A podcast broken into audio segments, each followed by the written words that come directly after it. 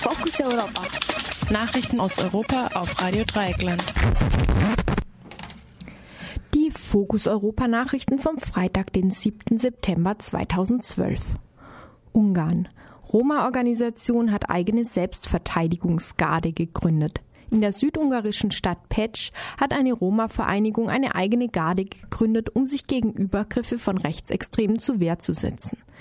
Dieses wurde am Mittwochabend bekannt. Die Roma-Garde ist als Gegenstück zur ungarischen Garde der rechtsradikalen Jobbik-Partei gedacht. Letztere wurde zwar 2009 verboten, hat sich aber als neue ungarische Garde neu gegründet. Diese paramilitärische Einheit zieht durch ungarische Dörfer und bedroht und überfällt Roma und andere Minderheiten. Ihr wurden jetzt von der Roma-Garde Gegenmaßnahmen angedroht. Bisher haben sich der Roma-Garde 400 Menschen angeschlossen. Die Organisatoren rechnen mit 6000 bis 8000 zukünftigen Mitgliedern. Gerüchten, dass die Roma-Garde Geld für den Kauf von Waffen sammle, hat der Leiter der Garde Ferenc Spago widersprochen. Bahrain. Fortgesetzte Unterdrückung von oppositionellen und kritischen Journalisten. Am Dienstag, den 3. September, hat ein bahrainisches Berufungsgericht die Urteile gegen 20 Oppositionelle bestätigt, darunter acht lebenslängliche Haftstrafen. Ihnen wird vorgeworfen, einen Putsch gegen König Hamad Ben Isa al-Khalifa vorbereitet zu haben. Das Verfahren gegen diese Gruppe von Oppositionellen steht im Kontext des arabischen Frühlings. Die nun Verurteilten waren im Februar 2011 nach der Niederschlagung der schiitischen Protestbewegung gegen das sunnitische Königshaus verhaftet worden.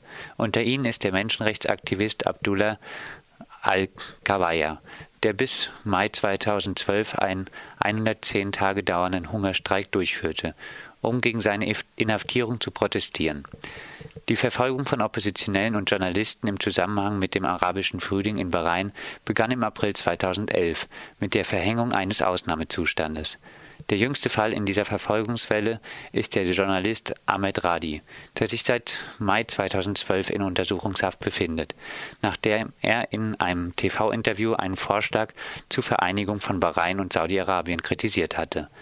Im Frühjahr 2011 war über 1000 saudische, waren über 1000 saudische Soldaten an der Niederschlagung des bahrainischen Aufstandes beteiligt gewesen. Radis U-Haft wurde erst am 30. August um weitere 15 Tage verlängert.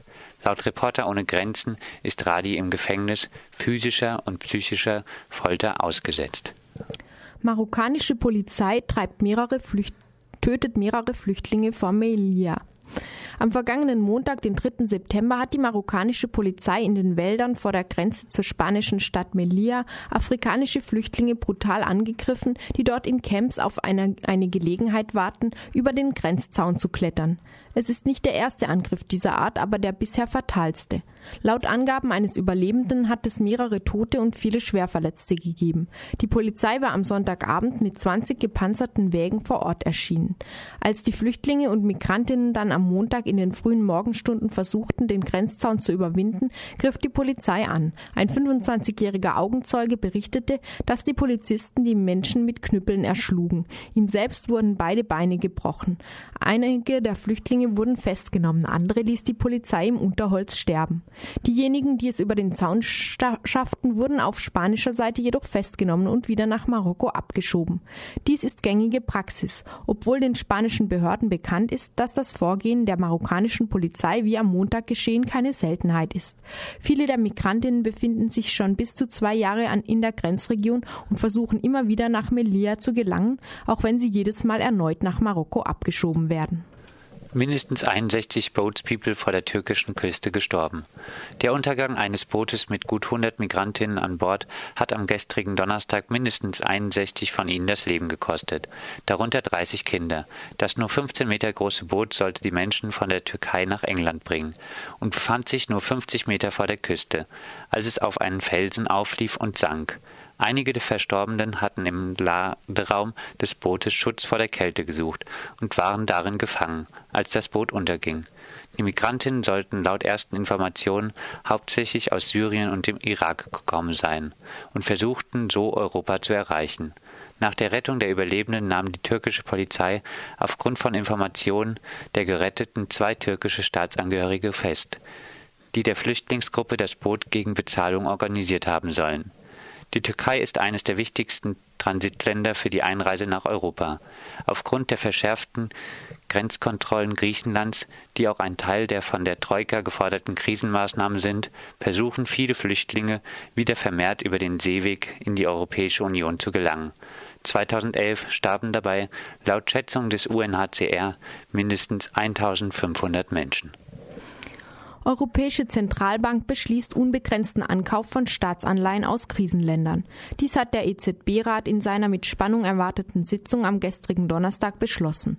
Der viel umstrittene Wandel in der Geldpolitik der Europäischen Notenbank bedeutet, dass die EZB Staatsanleihen von Ländern wie Spanien oder Italien direkt auf dem Markt einkaufen wird. Dies war ihr bisher nicht möglich. Mit dieser Maßnahme erhoffen sich Befürworter eine Entlastung für die Krisenländer durch das Sinken ihrer Zinslast. Kritiker dagegen befürchten, dass der direkte Ankauf durch die EZB per Notenpresse zur Inflation führen könnte. Manche sehen darin auch eine Staatsfinanzierung durch die Notenbank, was den europäischen Verträgen widerspräche.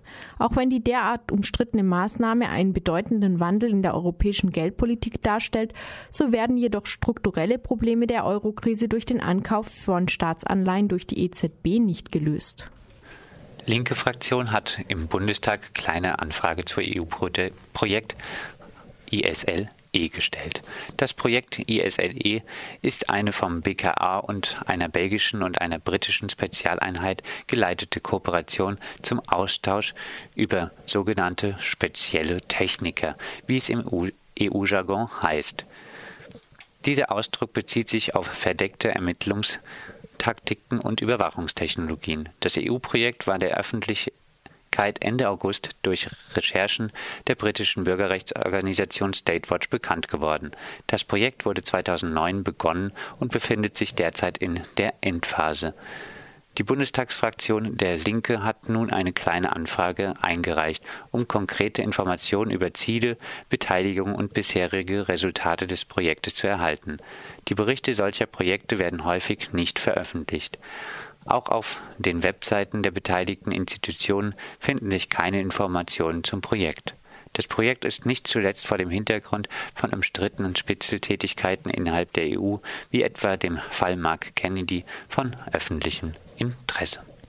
Schweden und Kambodscha. Auslieferung von Piraten, Pirate Bay Mitbegründer und 60 Millionen US-Dollar Entwicklungshilfe. Der per internationalem Haftbefehl gesuchte Mitbegründer der Internettauschplattform Pirate Bay Gottfried Swartholm Wag ist in Kambodscha festgenommen worden. Wag ist von einem schwedischen Gericht zu einem Jahr Haftstrafe und 3,4 Millionen Euro Schadenersatz verurteilt worden, wegen Beihilfe zur Verletzung von Urheberrechten. Kambodscha hat vergangene Woche angekündigt, Wag abschieben zu wollen, bisher mit unbekanntem Ziel. Nun wurde bekannt, dass Schweden am vergangenen Mittwoch den fünften den 5. September ein Abkommen mit Kambodscha über 60 Millionen US-Dollar Entwicklungshilfe abgeschlossen hat. Die schwedische Botschafterin sagte nach der Unterzeichnung des Vertrags, dass Schweden daran gelegen sei, die bilaterale Beziehung zu Kambodscha zu stärken. Ob bei der Vertragsverhandlungen das Thema Pirate Bay und die Auslieferung Wags thematisiert wurden, ist bisher nicht bekannt. Und das waren sie, die Fokus Europa Nachrichten vom Freitag, den 7. September.